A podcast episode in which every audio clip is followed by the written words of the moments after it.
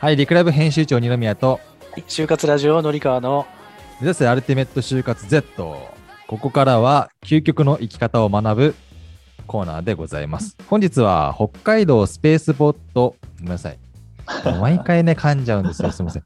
北海道スペースポート、大出大輔さんがゲストにお越しいただいております。よろしくお願いします。よろしくお願いしまはい、す。よろしくお願いします。ちょっと今ね、後ろのその大出さんの背景で盛り上がってたんですよね。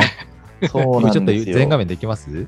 ちょっと切り抜かれてるけど、おこれすごいんですよ。そうですね。これ会社創業時に作ってもらったんですけれども、まあ、海岸線沿いとかにですね、バンバンバンバン発射場が増えていく未来図だはったり、ロケット打ち上げをみんなで楽しんでる観客席だったり、はあ後ろには滑走路からですね、スペースプレーンっていうタイプのものが打ち上がってたり、そしてさらに遠くには、えーまあ、こういった宇宙産業が集まって集積してですね宇宙版シリコンバレーみたいなものが作られてる様子なんかが書かれてます。すごいこのビジョンというか可視化されたビジョンですよね。ですね。こう大気町じゃないですか。はい。この北海道スペースポートはちょっとねこの後説明したいなと思うんですけれども今大出さんがやってるプロジェクトは北海道に宇宙版シリコンバレーを作る、うんまあ、はい北海道に宇宙港を作ってそこを起点に新たな、まあ、創造都市というかうんを作っていくっていうこう巨大な構想ですよね。はい。があるんですけどそんな大出さんめちゃくちゃお忙しい中今日のスケジュール調整いただいて先週までアメリカ飛んでたとこともありましたけどはい。アメリカ何しに行ってたんですか？アメリカはやっぱりあのジョンソン宇宙センターとかケネディ宇宙センターとかそういう本当に最先端の、えーところですね。今一番発展してきたところ。ここを見てですね、まあ、今後この、まあ、その周辺の街並みなんかも見たりしてですね、はい。あの今後この北海道で我々がこういった取り組みをやっていくにあたってどうしていけばいいかっていうのを考えたりですとかまたあの地元の海外のプレイヤーの方々ともですねコミュニケーションをとって、まあ、いろんな連携今後生んでいけるようにというところをやってきました。アメリカが一番進んでるんですよね宇やっ宙ぱりそうですね。はい。アポロの時代から月に、えー人を送ったりですとか。はい。すごかったですもんね。ですね今ももう本当に今年で言うと23日に1回ぐらいのペースでロケット打ち上がってますからね。えすごいです。そんなに？はい。はあ。えアメリカ以外にその宇宙産業が盛んな国ってどこなんですか？今アメリカと中国がものすごい競い合ってますね。おお、あ、中国ね。去年で言うとアメリカと中国がだいたい年間50機ずつ打ち上げロケットを打ち上げたりしてますね中国すごいですね、中国も。ですね。まあその他ロシアや、えー EU そしてまあ日本とかインドとかも、えーやっているというようなところになり日ます。本はどれぐらいなんですか？日本はですね年間実はロケットでいうと3機ぐらいしか打ててないんですよ。おお。なので日本で作られてる人工衛星これがほとんど実はあの海外で打ち上げを余儀なくされてしまっていて、あ、そうなんだ。はい、そうするとやっぱり、えーとまあ、輸出入にお金が純粋にかかったりですとかあとはうん日本の宇宙の予算が結局海外でのロケット打ち上げに使われてしまったりですとかでなかなか日本の宇宙産業がこのままでは育たないと。いうところで我々はまあこのスペースポート港を作ってですね日本からロケットがどんどん打ち上がるようにというところに取り組んでます。はあ、いやー、やばいですよね。こう北海道でやるっていう、まあ、理由なんかもね、ちょっと後ほど聞きたいなと思うんですけど、はいその前にまず、大出さんのプロフィールをのりかわさんの方からご紹介させていただきます。はい。はい、えーと、北海道スペースポート、えースペースコタン株式会社取締役兼 COO を務めていらっしゃいます大出大輔さんを今日ゲストにお迎えしています。えー一級建築士、えー博士工学の、えー免許をお持ちでいらっしゃいます。えー2015年に株式会社大林組に入社、バスタ新宿の現場監督を経て、耐震技術の研究や新規事業創出に取り組んでいらっしゃいます。えー研究成果で数多くの受賞、一般社団法人免震協会創立20周年学生アイディアコンペ、一般社団法人建築振興協会優秀若手構造研究者表彰、かっこコンクリート系。日本建築学会大会高構造部門鉄骨構造若手優秀発表賞や特許を取得。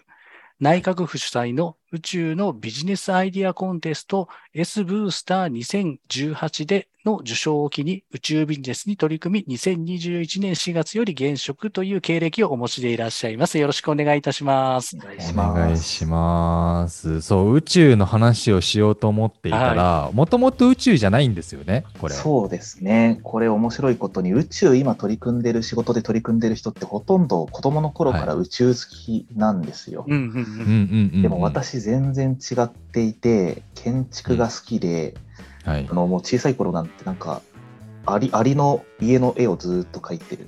アリの巣をずっと描いてるんですね。そんな子供だったんですけれども、はいはいはい、でまあ、建築学科に進みましてで最初は建築のデザインやりたいなと思って建築学科入ったんですけれども、うんうん。はい、まあ、なかなかちょっとデザインで食べていけるほどのデザインセンスが自分にあまりないんじゃないかと思ったりですとか、あとはちょうどですね私が大学3年の時に3.11の地震が起こりまして、うん、あこれからはもっともっと耐震のことをやっていかないといけないなというふうな使命感にも駆られて、まあ、耐震分野の研究者を目指すようになるというような、え形でずっとやってましたね。はあ。で、え、ごめんなさい、3.1日の時大学3年生ってはい、おっしゃいました。あれ、何年生まれですか？えっ、ー、とあ、大学2年から3年になる年なんで、1991年生まれですね。あ僕も91年生まれなんですよ。お。いや、タイミング一緒だなって言ったところと、うん、僕も実は、今こういう仕事してますけど、もともと建築士になりたくて、建築学科のあるあの大学に行って、はい、あの図面とか作るバイトやったり、うん、建築模型作るバイトやったりしてたんですなんか方向性はさいそこまでなんか一緒な感じしてますね、なんか。そうですね、似てますね。そっから分岐の仕方が全然違うんですけど。宇宙行っちゃったよ。そうです、宇宙行って僕は採用やってみたいなんですけど。で、まあ、バスタ新宿、東京とかね、行ったことある人みんなわかるような、うん、バスターミナルですよね。そうですね。新宿の大規模なバスターミナルやったり、はい、あとはもういろんなコンペとかで大会で受賞して、で、最終的には宇宙のビジネスアイデアコンテストで、うん、えー、宇宙ビジネスに取り組んでいくと。そうですね。あのまあ、ゼネコン会社の中でですね、あの、新規事業を取り組んでいかなければ、あの今後の成長もないというところで、宇宙以外にも AI とかブロックチェーンとかそういう、まあ、これから来るビジネスですね。これを幅広く調査しながらどうやって取り組んでいくかを考えてたんですね。ただまあ AI とかブロックチェーンっていうのはプログラミングの世界なのでプログラマーの少ない日本では世界に勝てないですしまたプログラミング言語も英語がベースになってたりするのでやっぱ日本人向きじゃないんですね。ただ宇宙に関しては実はものすごい日本の地理的な優位性があったりですとか、自動車などで培われた製造業の力ですね。これがあったりするのでこれだったら日本勝てるかもしれないというところでどんどん宇宙にえーまあ、つんのめっていくようになっていくという形でしたね。はい、なるほどね。エンジニアはそうですよね、コードとかって全部英語基準で作られているけど、はい、自動車の製造とか確かに日本は、まあ、相当こうトップクラスというか世界でも、うん、っていうところとあと地理的な要素ね。そうですね。まずやっぱりロケットを作るってものすごいいろんな種類の製造業の総合力なんで、うん、まだ国としてロケット上げられたことある国って7カ国ぐらいしかないんですよね、はあ、その中に入ってる日本ってやっぱりすごい有利まだまだ有利な部分だと思います、うん、はい、うん、なので結構宇宙に取り組んでる人は先ほども言った通り宇宙好きだから取り組んでるんですけど私はむしろビジネスチャンスとして世界に勝てる一番勝ちやすいのが宇宙産業だと思ったから宇宙に取り組んでるんですね。えー、え、これはあれですか、大林組は辞めて、はい、そうです。今のこのスペースコタンに入ったっていう。そうですね、共同創業すると、まあ、入ったというか、創業したという。あそっかそっかそっか、ええーはい、じゃあもう本当にあれですね、ゼロからこう産業を作るチャレンジをつかみに行こうというか。そうですね。はい。いやー、森川さんどうですか？いやーなんで今ね、お話聞いてて、あなるほどなーって思ったんですよね。なるほど、確かに着眼点としては、宇宙産業って確かに世界的にもまだ日本すごい、あの、すごい先行ってるんだなっていうのを痛感しましたし、あの、なんとなく聞いてて、ね、そのなので、総合力ってお話ありましたけど、下町ロケットの話を思い出しました。うんあー、はい本当になのでね。うん、なので、そういう本当にいろんな技術の推移が集まって、うん、国際的に勝てる産業なんだなって、ああ、なるほど、確かにと思って聞いてましたね。いや、でもね、これ、まあ、もともとこう、まあ、建築進んでいって、宇宙がビジネスチャンスだっていうのって、そんなにそんなに、なんて言うんだろう、いかないというか、まあ、そこの考えに至らないと思うんですけど、はい。え、などどうやったんですか、こう、会社を立ち上げるまでって。やっぱり、まずは私も実は宇宙って別に好きでも何でもなかったので、宇宙の印象ってこう税金使って人工衛星飛ばして惑星探査して、なんかはやぶさにタッチダウンしましたとか、うんはいはいはいはい。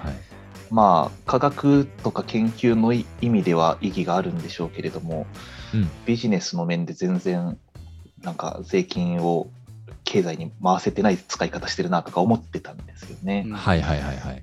ただあの、まあ、やっぱり会社としてして仕事としてうんと全部の産業を今後どういうふうに成長していってどんなビジネスチャンスがあるから成長していくとそこにどんな関わり方ができるかっていうのを一つ一つ考えていくと、うん宇宙って実はもうすでに人工衛星データによってものすごいビジネスになっていて例えば通信の衛星ですね。うんあの今我々スマホあのどこでも使えると思ってるけど実は山とかあの、はい。海とか砂漠とか使えない場所いっぱいありますよね。うん。全世界まだあの70億人中2、30億人電波つながってない地域に実はいてですね。電波つながってないんですよ。そういう人たちに今まで通り電柱の上にアンテナ立ててあの電波通すかっていうとそれがやりにくい地域だからそれができてないんで、うん大変ですしうんものすごい広大な面積いろいろ工事していかないといけないと。うんであれば人工衛星経由で通信してしまおうと。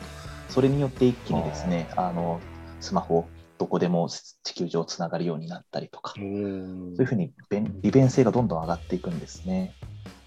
あとは GPS とかもまさに人工衛星の技術で、私たち UberEats とかね、今いっぱい頼んでると思うんですけれども、はいはい。あのまあ、道案内でものすごい使ってますよね。私たち無料で道案内使ってるから気がついてないですけれども、はい。UberEats みたいにビジネスで利用する場合って、まあ、1回 Google マップを使おうとすると0.1円とかかかるわけですよ。あそうなんですか。はい、ああいう API を、はい、叩こうとするとですね。はいはいはい。なので、まあ、もし UberEats が Google マップのサービス使っていたとしたら、全世界でまあ1年100億回ぐらい注文があってですね、うん。まあ、その、え1回の注文あたり、配達員がお店に取りに行くのに1回道案内使って、でお店からお客さんの家に行くのにもう1回道案内使って、でなんならお客さんが配達員今どこかなとか調べるのにもう1回使ってぐらいで、1注文あたり3回とか道案内使われてですね、はい。1注文あたり0.3回、それが10億回とか100億回とか、年間やられてるっていうと、ものすごい人工衛星データに付加価値がついてくるっていうことなんですね。ああ、なるほど。はい。え、Google の仕組みってあれ、衛星とかつながってるんですか？あ、そうです。Google ってまさに人工衛星の GPS 情報をですね、使って皆さんの位置出してます。確かにあれ、無料で使えてるってすごいことですね。そうですね。でもユーザーが多いと、やっぱりマップも同じ拡大率でも、例えば、あれ、このコンビニ出てくるけど、このコンビニは出てこないとか、この店出てくるけど、この店出てこないとか、いっぱいあるじゃないですか。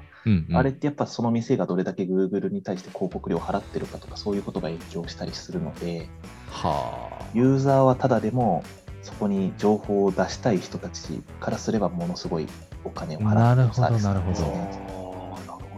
そっか、B の方がお金払って C が無料で使えてるっていう。そうです。へえ。なので人工衛星のデータってものすごい今お金を生んでいるので、どの会社も人工衛星打ち上げたくってですね、まあ、結果として、えー今、急激に宇宙産業が拡大してますし、あの打ち上げ需要もですね非常に増えてると。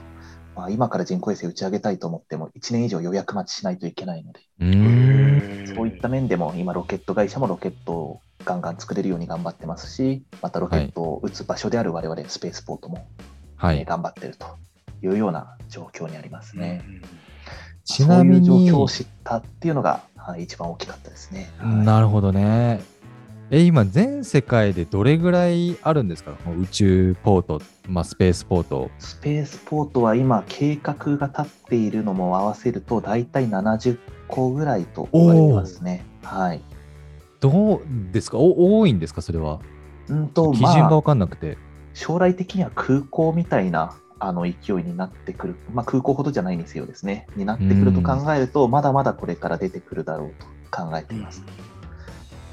やっぱりですね、スペースポートを作って、そこに世界中のロケットがそこから打ち上がるようになるとですね、うん。空港を作るとその周辺に航空産業とか観光業が集まってくるのと同じで、うん。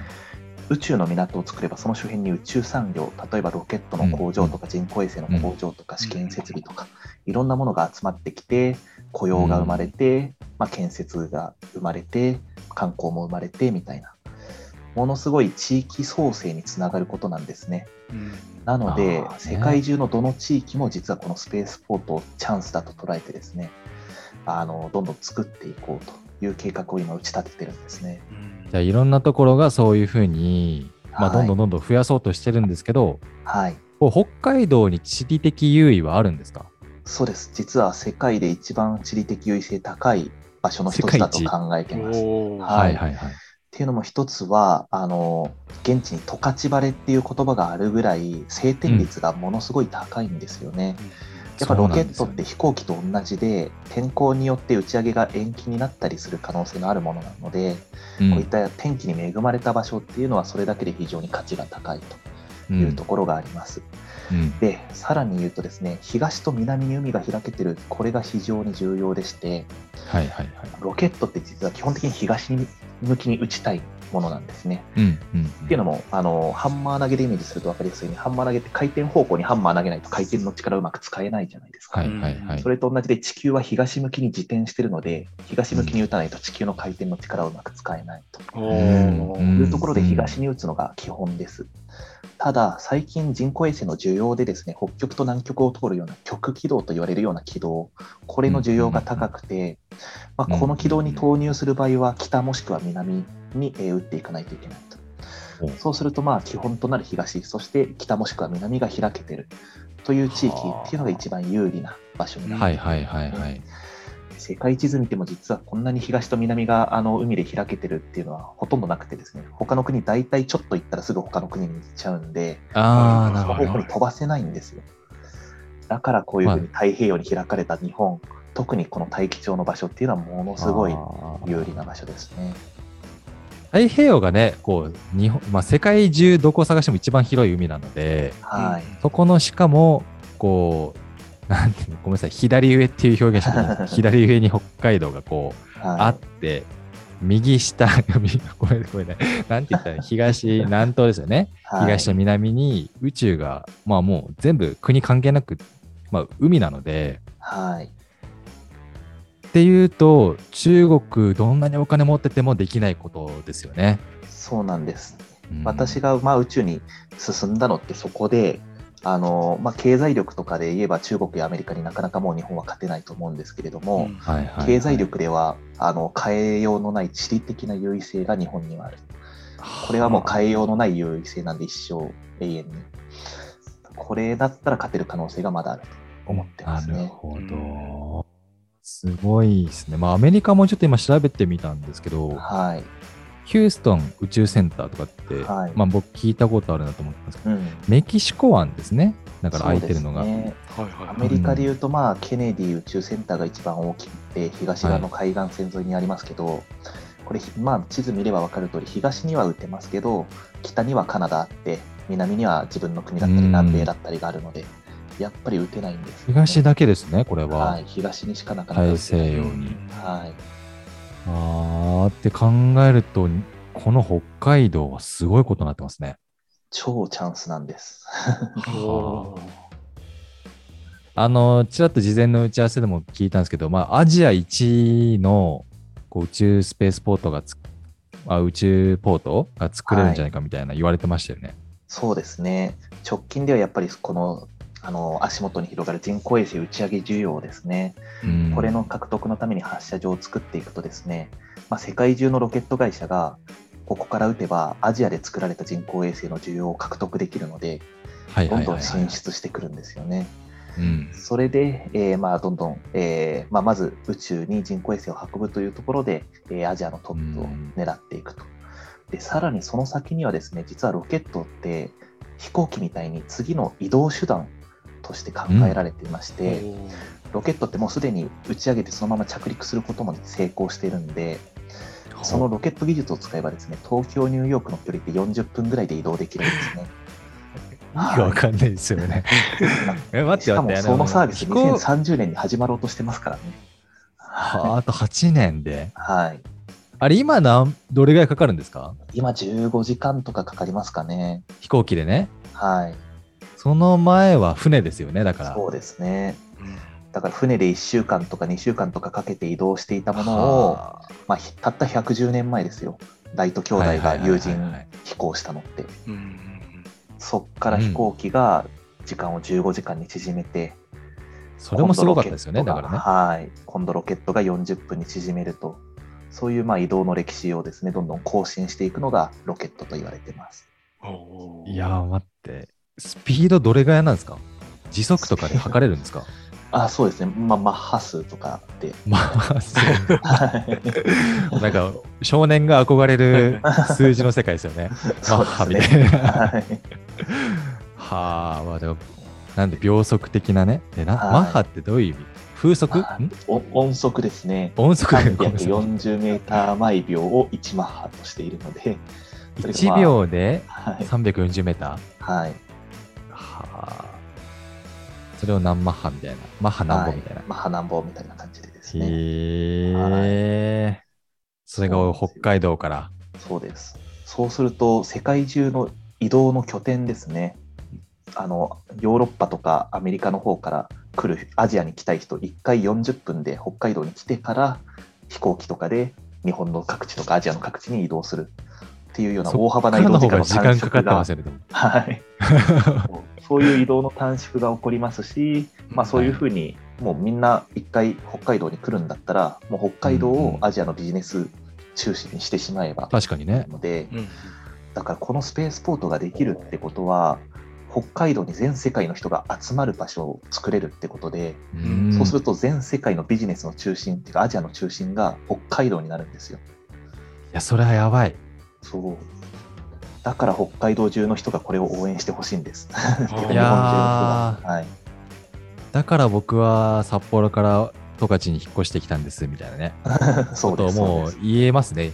30年には。うん。これを見越して、あはい。ののりかわさんも長野からちょっと北海道に。そうですよ。いやねこれでも北海道中が応援しないといけないのに、うんまだまだ知らない人多くないですか？これそうを。なんですよね。なんででしょうね。頑張ってるんですけれども、こうだかなからなか気まだ足づいりてない。はてないわけですよね、こう、道民そうはで。すね。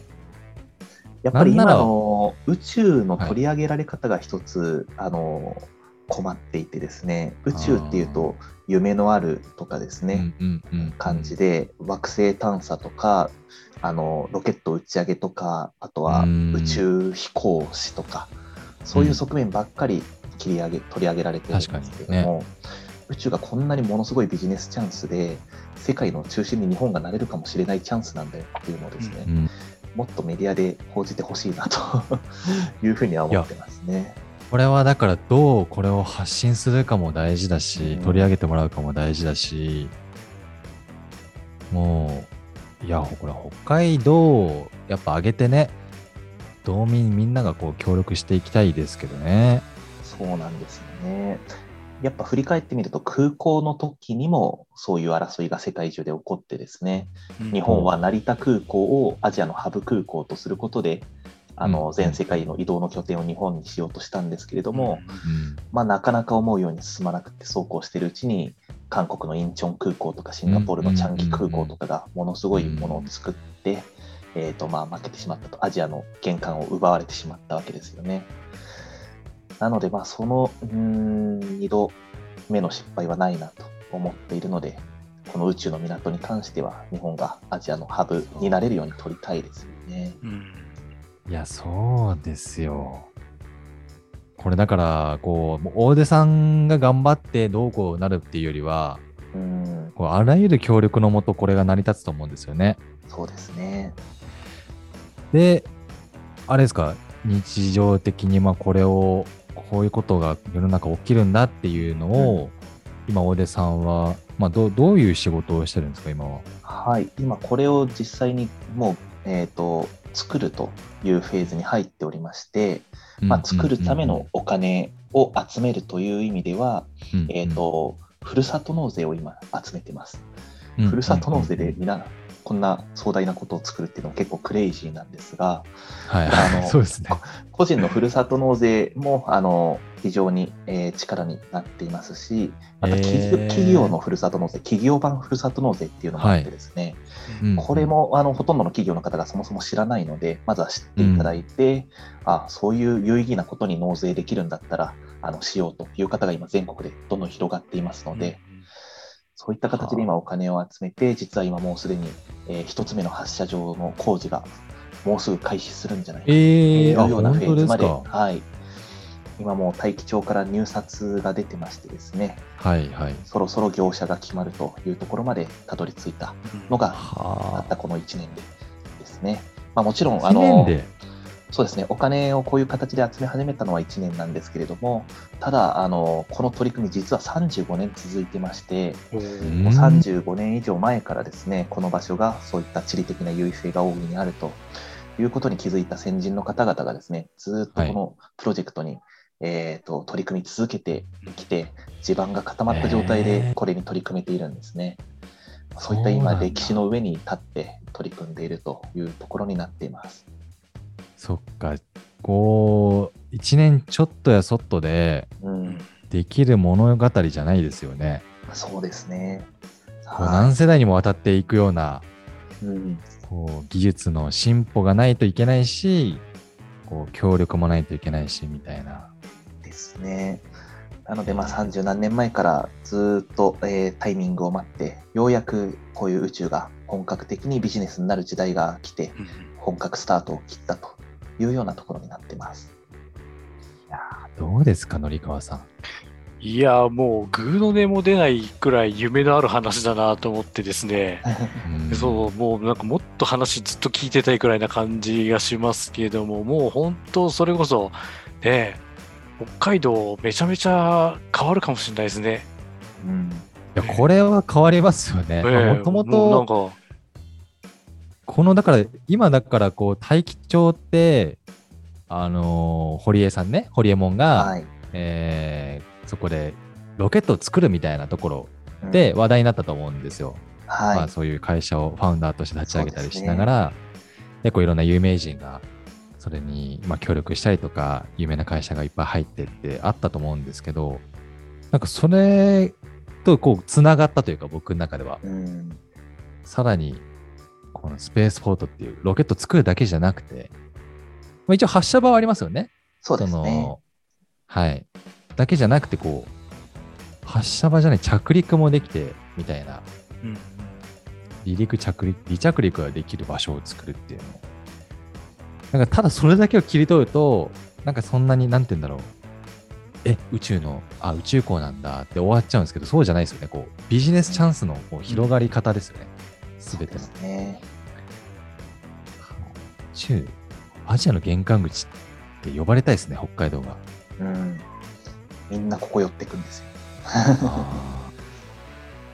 いやー、これは、だから、ずっと応援したいし、道民として応援したいですし、こう日本国民としても、このチャンスは逃せないですよね。うんですね。やっぱりこれができることによって、あの短期的にはうん276億円ぐらいの年間の波及経済効果があのあると言われているので、今、はい。知ってる人はもうかなりオール北海道で応援してくださってるという状態ですね。なるほど、なるほど。